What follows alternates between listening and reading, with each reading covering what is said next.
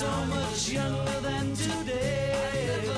I never needed anybody's help in any way. But now these days are gone, I'm not so self-assured. Now I find I've changed my mind and open up the doors. Y yo sé que le esperaban, ya está sentado en el estudio de LGN Radio Pedro Omar Sevilla con su puesto de socorro. Buenos días. Buenos días, Almudena. Buenos días, Leganés. Buenos días, Madrid. Buenos días, LGN Radio. Buenos días, Mundo. Yo creo que con el día Buenos días Mundo ya nos damos todos por incluidos. Ya, pero no sé. Déjame tener un chascarrillo, ¿no? Claro, Los de la verdad, radio un- tenéis chascarrillos. Un- un- yo, yo creo que no tengo. yo creo que no. no. no lo he elaborado todavía, pero mira, me pongo con ello. Bueno, bueno, bueno, pues importante eso. Importante, importante, importante que empecemos las mañanas, sobre todo los lunes, con humor, porque si no, ¿qué nos queda? ¿no? pues los martes y los miércoles. y los eso jueves. nos queda, todavía quedan Así muchos que, días, sí. pero bueno. Desgraciadamente. Bueno, y desgraciadamente también, pero con energía, porque nunca la perdemos, hay que recordar, incidir en las medidas para prevenir contagios de este bicho asqueroso que estamos todos hartos de él. Pues sí, además hoy vamos a... Me he vuelto un poco políglota, ya sabes, ya me conoces. Fíjate. Y vamos a decir las cosas en inglés. Fíjate, no sé yo qué tal saldrá porque mi inglés es un poco de vallecano, que me disculpen los vallecanos, así Yo me, que bueno. me- no, no digo nada. No, corta el audio y no, te- no ríais solo del estudio, por Venga. favor. Bueno, empezamos. Mask, mask, mask, que esto es lo mismo que en español. Mascarilla, mascarilla, mascarilla. Hasta ahí es todo, todo bien. Pero ¿por qué las dices en inglés para los de la cepa británica? Por si les ha Claro, multado, claro. el gen les ha hecho eh, hablar inglés mejor, ¿no? Efectivamente, por si Ah, acaso, por si acaso. Luego, wash, wash, wash, wash your hands, ¿eh? que se dice algo así, no lo sé, lava tus manos. Luego, distance, distance, distance, que esto es como distancia. Pero fíjate, tienes un acento como francés. Es un inglés afrancesado. Distance. Wow, distance. Ventilation, ventilation, esto es como todo, esto es el inglés de mi barrio, ¿no? Ventilation, cochation, entration, No, salvation. desde claro. luego es que no hace falta que la gente entienda inglés porque se Sí, te sí. entiende ¿A que sí? perfectamente los españoles. Me sí, pasó sí. en Londres, me pasó en Londres que cuando ¿Te viajamos pasó, no? allí todos eran españoles. Así que y luego vaccine, vaccine, vaccine, que es vacuna, vacuna, vacuna. Esto esto es quizá la parte más difícil, Es que me ¿no? encanta porque de verdad que es que lo pronuncias en francés, pero vamos, me ¿A que sí? parece... Bueno, pues si lo sé, lo digo que es que es en francés y quedo mucho mejor, ¿no? Venga, Pero bueno. perfecto. Bueno, pero vamos a, dicho ya los consejos, vacúnate, vacúnate, vacúnate y los demás, vamos a hablar ya que tenemos ahí a la, a la escucha a don Francisco Javier García Pinar, técnico en emergencias sanitarias, o Eh, compañero mío del SUMA 112 de la Comunidad de Madrid, que tenemos ahí a la escucha. Eh, Javi, ¿nos, nos recibes? ¿Cambio? Os recibo perfectamente. Buenos días. Bueno, bueno, pues buenos días. Eh, don Javier, ¿qué tal estás? ¿Todo bien? Todo correcto. Bueno, pues a, a Javi lo traemos al programa, no evidentemente, no solo como test, test de eh, técnico en emergencias sanitarias del SUMA 112, como el compañero mío eh, im- implícitamente, pero no viene en ese rol porque si no sería algo oficial y tal, y viene en el rol de compañero test, de compañero que está en redes sociales y que, y que tiene bastante repercusión en ese medio para sus compañeros, aficionado e interesado en, en el tema, formado e informado en el tema de CRM, que es gestión de recursos de la tripulación, que es un tema muy de aviación. Y bueno, pues eh, inquieto por el mundo, por lo tanto, de- del aire, eh, docente, que has empezado un nuevo proyecto que luego lo hablaremos, padre de familia y lo que más me gusta, eh, eh, aficionado también, aunque redunde un poco, a los boquerones en vinagre, ¿no? es tu perfil de redes sociales, ¿eh, Javi? No me digas que no, que no, no lo puedes negar. Todo lo que sea comer, Pedro, ya, Ya. sabes que puedes contar conmigo. Sí, sí, y conmigo también, que, que no me conozca, que me puede ver las imágenes por, por el Facebook y saber que también soy de buen comer. Eso sí, de buen comer sin gluten, Javi, porque tú tienes ahí tus peculiaridades como mi hija mayor. Madre mía. Vaya, vaya, vaya puesto en un momento. Bueno, pues ahora nos pongamos un poquito serios, que vamos a hacer un poco ahí de visibilidad a los técnicos, a los técnicos de emergencias sanitarias, a los test, con el test visible. Y cuéntame, eh, eh, don Javier, ¿qué- ¿qué es un test y cuál es el motivo de que seáis la base, lo fundamental, la- lo principal en un servicio de urgencias y emergencias extra o, o y en el transporte sanitario? Bueno, pues eh, un test o un técnico en emergencias sanitarias eh, eh, se nos reconoce así desde el año 2007, en un real decreto que, que salió en esa fecha, en ese año. Y hasta entonces, pues éramos eh, los conductores de ambulancia de toda la vida.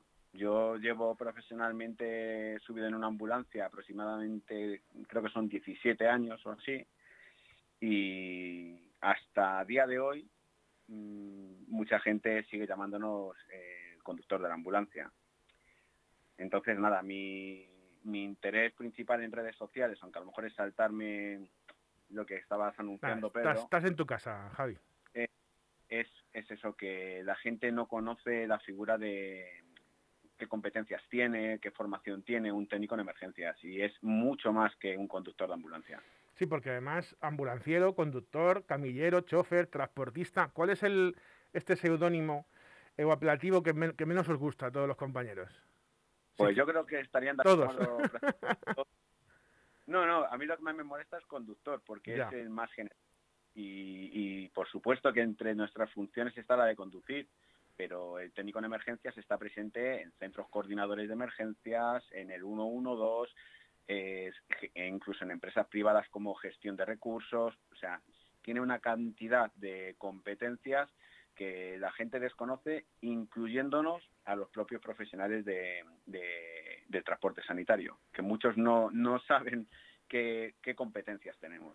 Algunos no saben y otros no quieren. Yo creo que a los, eh. a los técnicos os pasa lo que a veces nos pasa en enfermería, que el propio enemigo está dentro de casa y a veces nos cuesta que nuestros compañeros den un paso adelante en algunas cosas y luego a veces también se dan las cosas mal, mm, pasos mal dados. Pero bueno, mira, pues como hay confianza, Javi, y permítame que, sabes que cuando hay confianza de asco, voy a plantearte un juego que, espero que juegues y que, salga interesante, que es eh, ponerte dos, dos, conceptos, dos frases, dos palabras, inicialmente como, antepuestas, ¿no? como, como opuestas, y que comentemos con cuál, así a priori con cuál te quedas, así a bote pronto, sin, sin pensarlo mucho, y luego comentamos por qué sí o por qué no, o, a qué se debe esa, esa elección. ¿Te parece, don Javier, que lo hagamos? Me parece correcto. Jugamos, esto no, es un cajut que tiene mucho más emoción, pero, pero bueno.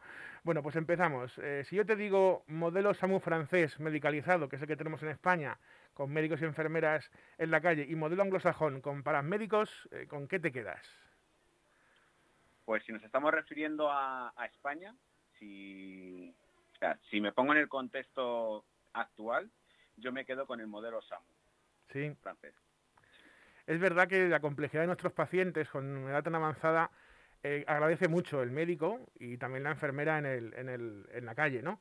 Es cierto que quizás el modelo es mejorable y tendrá que cambiar con el tiempo y que cuidado, que los paramédicos en el entorno anglosajón, sabes que el antiguo, antiguo Commonwealth, Inglaterra, Australia y Estados Unidos tienen avanzadas muchas capacidades, muchas competencias y son también universitarios y hace un trabajo fantástico. Yo también estoy, me quedaría con algunas cosillas, es decir, al soporte vital básico nuestro con test le daría un poco más de, de, competencias y de capacidades acercándose hacia el paramédico y dejaría el, el modelo SAMU francés para soporte vital avanzado, para helicópteros, y ahí estoy un poco contigo. Me quedo con el europeo con algunas mejoras del anglosajón si te doy a elegir entre, entre ir en la tripulación de un soporte vital básico o un soporte vital avanzado, ¿con cuál te quedas, Javi?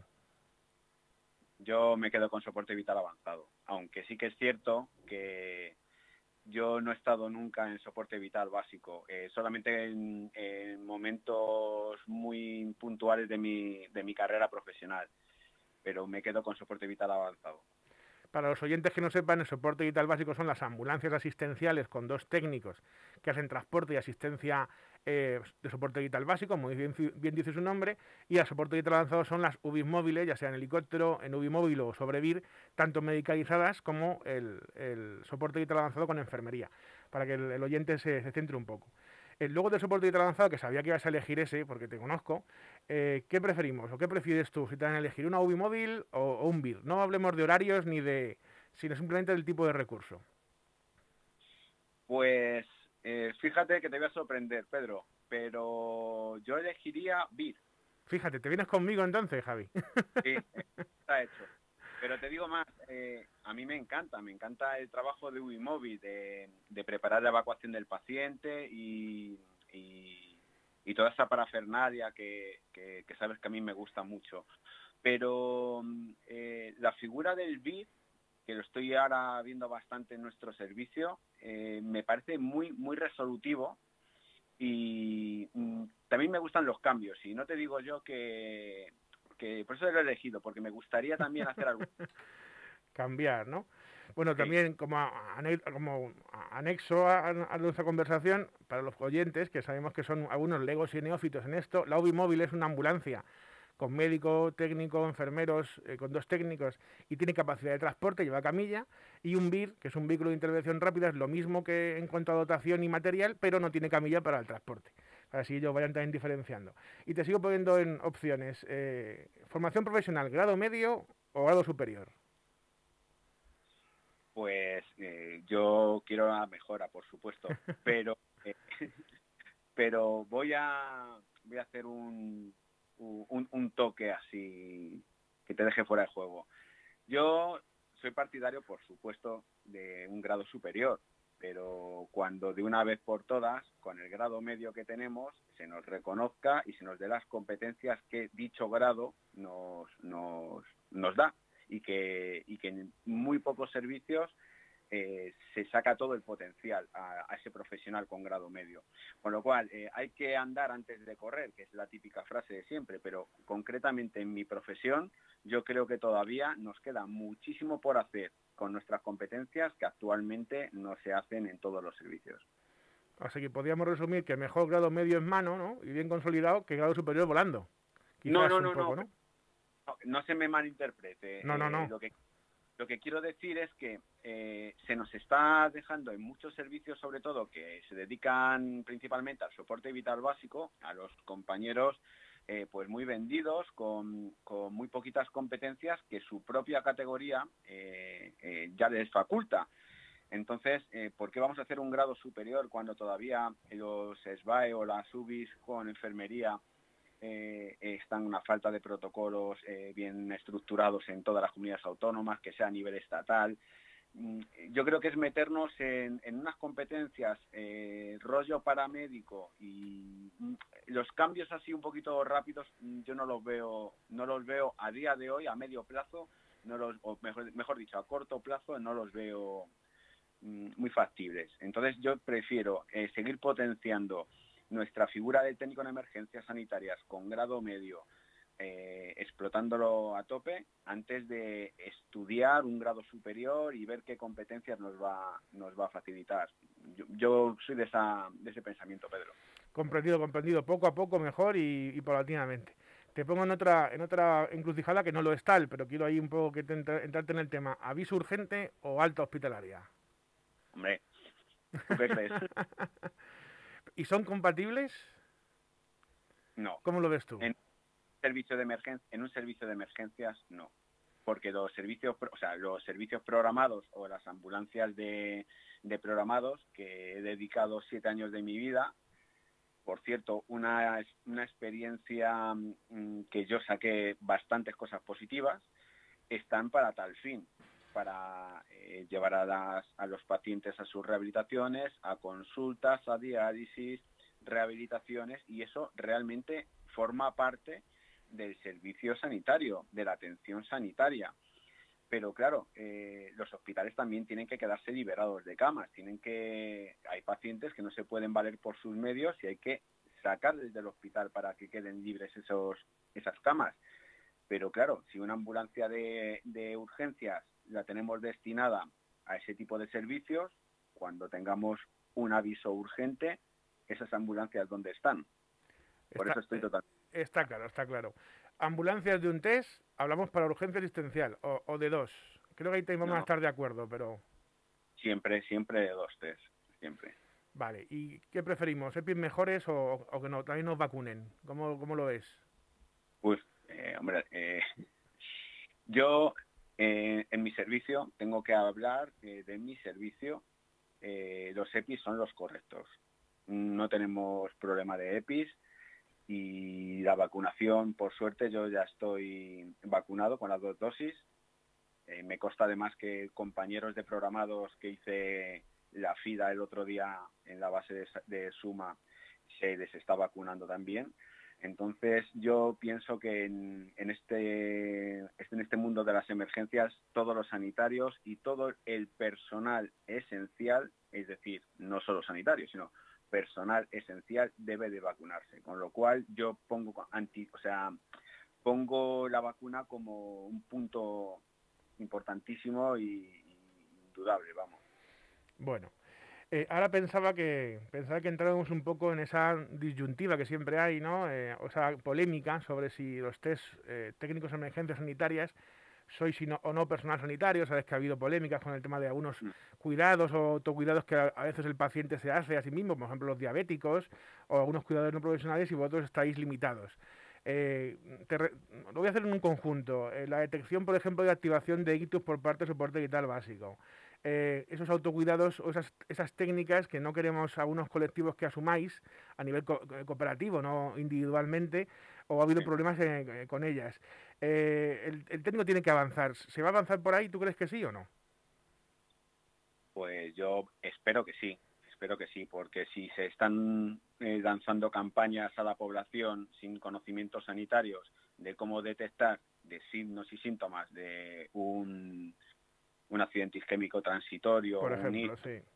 entonces, si se hacen campañas con, con anuncios, eh, en- iba a decir criptogramas, vamos, eh, mm, no me sale ahora mismo la palabra, Pedro. Sí, Eh, ilustraciones, anuncios, sí, en Sí. redes sociales, sí. eh, yo pienso que los técnicos en emergencias sanitarias estamos, vamos, por supuesto, capacitados para identificar unos signos y síntomas, no diagnosticarlos, sino eh, saber alertar a un, a un teléfono de, que se nos facilite del centro coordinador para hablar con un médico o con un enfermero.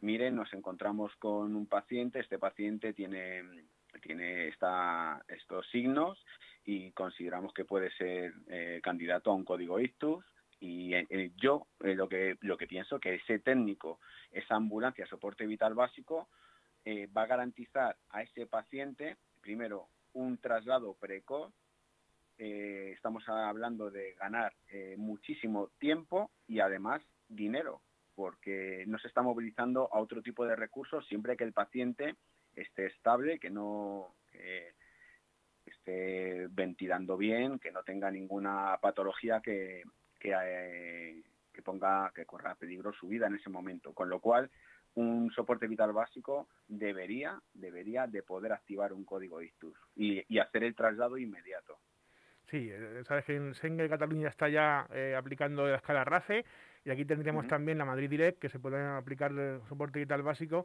y se ganaría tiempo y sabes que en, en los ictus, en los eh, accidentes isquémicos eh, vasculares cerebrales, minutos son, son neuronas, igual que en el infarto minutos es tejido cardíaco, cardíaco vivo.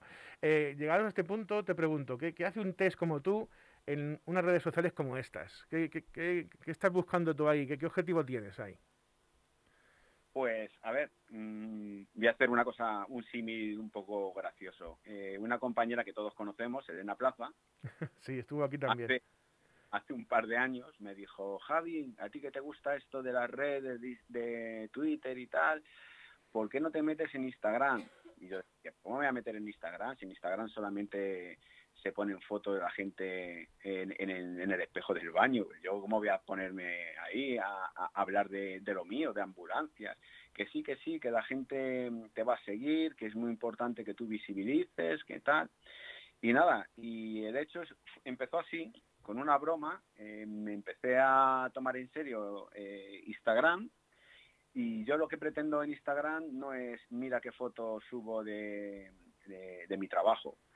Realmente lo que hago es visibilizar qué hace un técnico en emergencias porque la gente sigue confundiéndonos. Eh, no sabe, piensa que solamente podemos conducir, cuando en soporte vital avanzado y en soporte vital básico tenemos que hacer apoyo a enfermería, a, a los médicos, podemos hacer planes de emergencias, colaborar. eh, son infinidad, infinidad de... Me podría tirar aquí una hora hablando solamente de las competencias. Y, y realmente mi, mi idea es esa, visibilizar sobre todo la profesión, lo que a mí me apasiona y si puedo echar una manilla sobre todo a gente que empieza nueva, pues más aún. Y esa es, esa es realmente mi, bueno, mi objetivo en redes. Pues honorables objetivos, eh, Javi. Y ya para acabando, ya que el tiempo, sabes, se pasa volando en, en esto de la radio y en cualquier en cualquier momento de la vida, puede decirse. eh, dime, eh, otro otro de tus eh, intereses es el CRM, ¿no? El, el Crew, Crew eh, mm, Resource Management, que en inglés es- lo digo lo digo fatal. ¿Cómo se aplica eso fuera de la aviación? Así un resumen rápido. Pues a mí me apasiona muchísimo la aviación desde hace muchos años y, yo siempre buscaba eh, cómo podía relacionar a los checklists que se hacen en todas las, las fases del vuelo y digo, ¿cómo puedo yo hacer un, eh, algo en beneficio de mi profesión? Y realmente hay muchísimas, muchísimas cosas. Sobre todo, empezamos con la revisión del vehículo. Eh, haciendo un checklist eh, te garantizas mm, que no se te olvide comprobación de niveles de oxígeno, que todo el material esencial esté, esté operativo, que a la hora de la verdad piensas que debe de estar ahí y cuando lo necesitas por la, el dinamismo que tiene este, este trabajo que en cualquier momento te sacan un aviso, pues se te puede haber pasado por alto. Y entonces eh, el tema de, del CRM en aviación y lo importante que es hacer briefing y debriefing de las actuaciones para mejorar y sobre todo evitar errores futuros, eh, es lo que más, más estoy eh, indagando y, llevando a cabo, sobre todo con los equipos con los que yo normalmente funciono. Y, es eso principalmente, Pedro, que me gusta muchísimo la aviación y que tiene muchísimos, muchísimos factores que, que casan con muchas profesiones. Sí, hay, hay, sinergias ahí, hay dinámicas que son interesantes, que se pueden coger de un sitio o de otro y que pueden, pueden enriquecernos a todos. Sé que te has metido en una cantarilla para hacer de víctima con un equipo usar ligero de los bomberos Girecán. De eso no, no te voy a hablar en este programa, yo lo hablaremos más para adelante, si quieres otro día.